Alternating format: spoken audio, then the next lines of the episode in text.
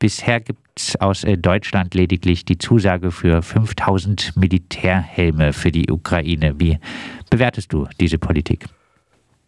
Positiv. Ähm, jetzt die Helme, glaube ich, spielen überhaupt keine relevante Rolle. Sie haben die Bundesregierung eher in so eine Position gebracht, wo man international drüber lacht. Äh, ich hätte da wahrscheinlich gesagt, wir liefern an der Stelle erstmal gar keine Waffensysteme, weil es ein Krisengebiet ist und deutsche Waffenexporte in Krisengebiete die Jure verboten sind. Ähm, ähm, und das betrifft nicht nur die Ukraine, sondern auch direkte Kriege wie den Jemenkrieg, wie den Libyenkrieg, wie den Syrienkrieg, wie damals den Afghanistankrieg. Wenn man jetzt äh, am Beispiel der Ukraine das nimmt, dann gibt es einen sehr klugen Satz von Bundeskanzlerin Angela Merkel, der damaligen von 2016, die gesagt hat, dieser Konflikt wird nicht militärisch zu lösen sein und so ist es, auch nicht mit Waffengewalt zu lösen sein. Und deswegen ist die Politik, die jetzt beispielsweise die USA verfolgen, ähm, mehr Truppen, mehr Kriegsschiffe, mehr Soldaten, ähm, in den Bereich Osteuropas zu verlagern, hier vor allem Polens und des Baltikums.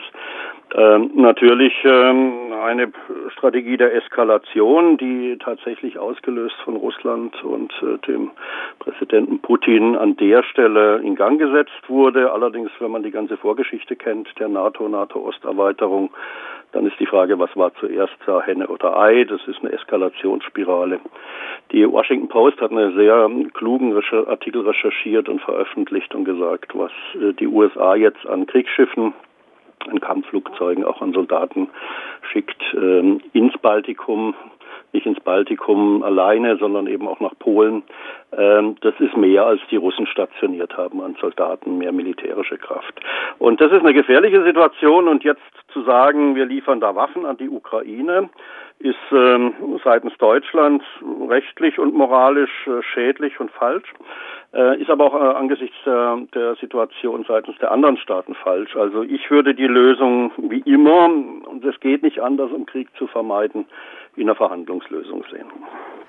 Auf äh, Radio Dreikland gibt es äh, einen äh, Kommentar, der ist de facto bedauert, dass es aus Deutschland keine Waffenlieferung an die Ukraine gibt. Um sie vor Putin zu schützen. Riskiert man also mit der Weigerung, Waffen zu liefern, einen Krieg, weil so der Preis für Putin für einen Einmarsch in die Ukraine nicht hoch genug getrieben wird? Umgekehrt. Ähm, die USA und befreundete Staaten liefern im immensen Umfang Waffen in dieses Kriegsgebiet hinein, natürlich an die westlich orientierte Ukraine. Das heißt, auf der einen Seite im Osten sitzt eine Supermacht, in, im Westen positioniert sich die Supermacht in der Unterstützung der Ukraine. Ähm, erinnert fast ein bisschen an die Zeit des Kalten Krieges. Ähm, als ich im Übrigen Soldat der Bundeswehr war und das live erlebt habe, wie sich das in der Truppe ausgewirkt hat, als man immer das Feindbild China und immer das Feindbild Russland an die Wand gemalt hat und da mit dem Leben unser aller beiderseits der Front gespielt hat. Ähm, solche Kommentare sagen ja üblicherweise, wir Deutschen liefern nur Defensivwaffen. Das stimmt nicht. Es geht jetzt erstmal drum, ganz äh, aktuell zu sagen, es gibt seitens Estlands die Forderung an die Bundesrepublik Deutschland, äh, neuen Haubitzen zu liefern, übrigens aus russischer Produktion. Das ist ja vielleicht die Ironie des Schicksals äh, an die Ukraine. Wir müssen aber wissen, Haubitzen sind Artilleriegeschütze, sind also sozusagen eins der vier Waffentypen im Artilleriebereich. Raketenwerfer, Langrohrkanonen, auch Mörser und dann eben Artilleriegeschütze.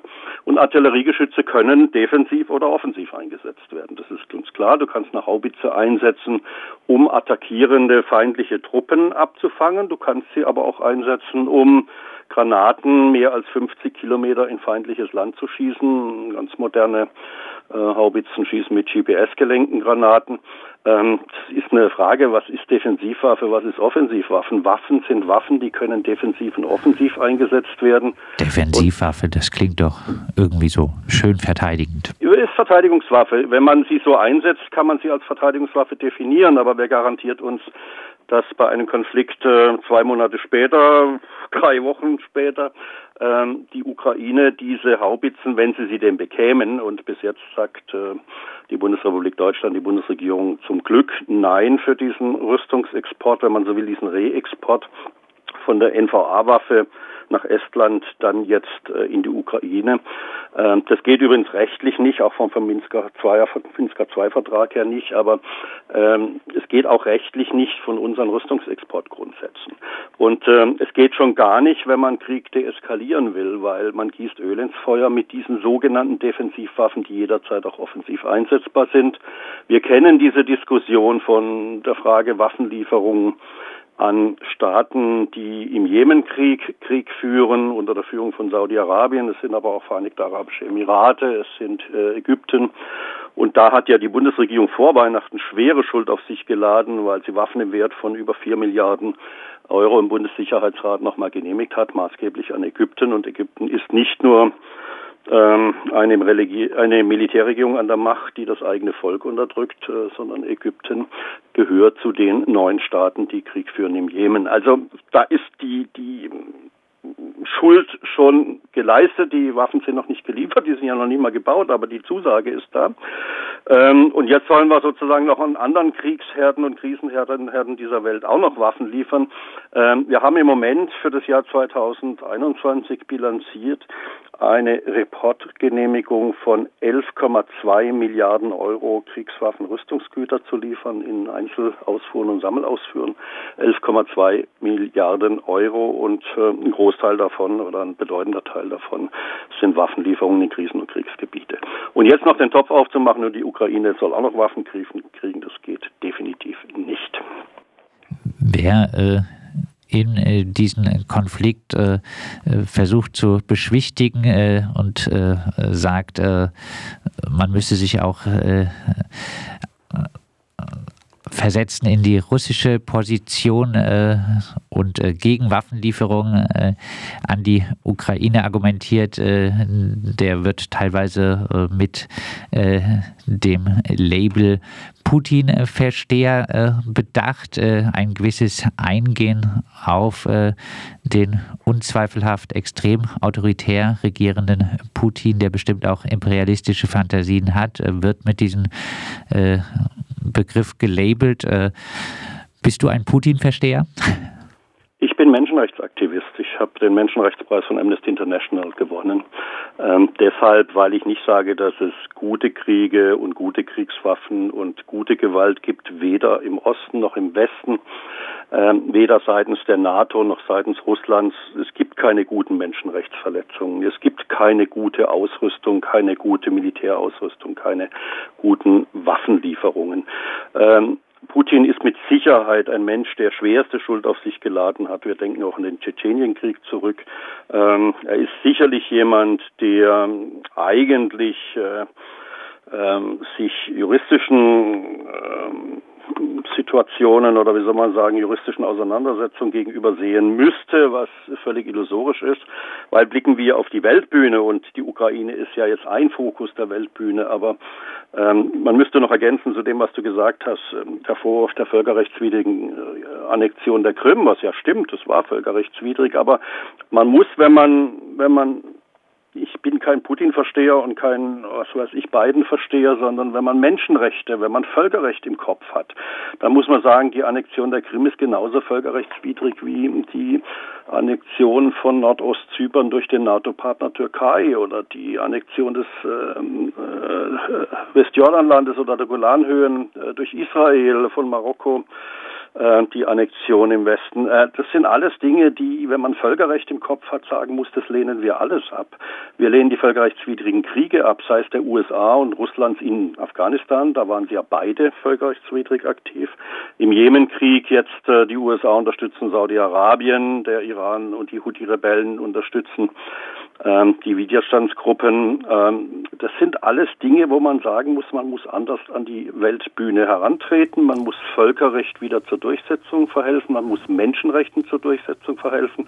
Und da ist eine Kritik an den USA genauso berechtigt wie eine Kritik an, den, an Russland. Und ich bin weder ein Putin-Versteher noch ein äh, Trump- oder Biden-Versteher. Daran äh, anschließend äh, als Abschlussfrage, wie groß die Gefahr eines russischen Einmarsches in die Ukraine tatsächlich ist. Darüber gibt es äh, wohl unterschiedliche Meinungen. Was wären äh, deine Vorschläge für eine Politik, die einen Krieg möglichst verhindert? Also da kann man ja auch unterschiedlicher Meinung sein. Aber ich habe den Eindruck, äh, um jetzt die Aufrüstung des Westens zu legitimieren im Baltikum, äh, in der Ukraine, in Polen, baut man das Feindbild Russland auf und mal ein, malt ein sehr dramatisches Szenario an die Wand, das tatsächlich eintreffen könnte, aber für mich nicht sehr wahrscheinlich ist. Äh, für mich ist viel wahrscheinlicher, dass äh, Russland jetzt sagt, ist genug mit der NATO-Osterweiterung. Es darf auch nicht noch die Ukraine zur NATO hinzukommen. Warum denkt man nicht und diskutiert nicht über eine neutrale Zone, die da zwischen äh, Russland und Europa, sprich der NATO, aufgebaut wird? Warum sagt man, wir spielen mit dem Gedanken, dass die Ukraine in die NATO kommt? Weil dann ist es ja tatsächlich so, dass wir direkte Feindeslinie haben, aufeinandertreffen an einer Grenze, was wir Deutschen ja kennen, deutsch-deutsche Grenze im Kalten Krieg. Ähm, das wäre keine Deeskalation, das wäre eine Eskalation. Meine Meinung ist, dass wir Formate wie das sicherlich viel zu schwache Normandie-Format stärken müssen dass Dialog zwischen Putin, in dem Fall zwischen Frankreich und Deutschland, gefördert werden muss oder zwischen Russland und Frankreich und Deutschland. Aber auch in Deutschland, dass wir endlich mal eine klare Vorgabe haben, wie so ein Rüstungsexportkontrollgesetz, was ja kommen soll, aussehen soll. Dass wir nicht jedes Mal die Diskussion führen müssen, darf man vielleicht eine Ausnahme machen und doch in ein Krisengebiet Waffen liefern, an einen menschenrechtsverletzenden Staat führen. Denn äh, Waffen liefern darf man an einen kriegführenden Staat Waffen liefern liefern. Nein, darf man nicht. Das müssen wir rechtlich festschreiben. Dazu muss es auch ein Verbandsklagerecht geben und im Übrigen ein Exportverbot für Kleinwaffen, leichte Waffen, weil das sind die mörderischsten Waffen überhaupt.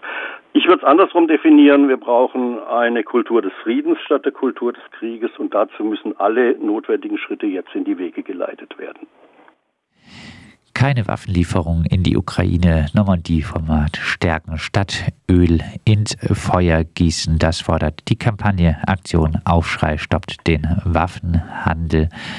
Und wir haben darüber mit Jürgen Gressin, Sprecher der Aktion Aufschrei, gesprochen.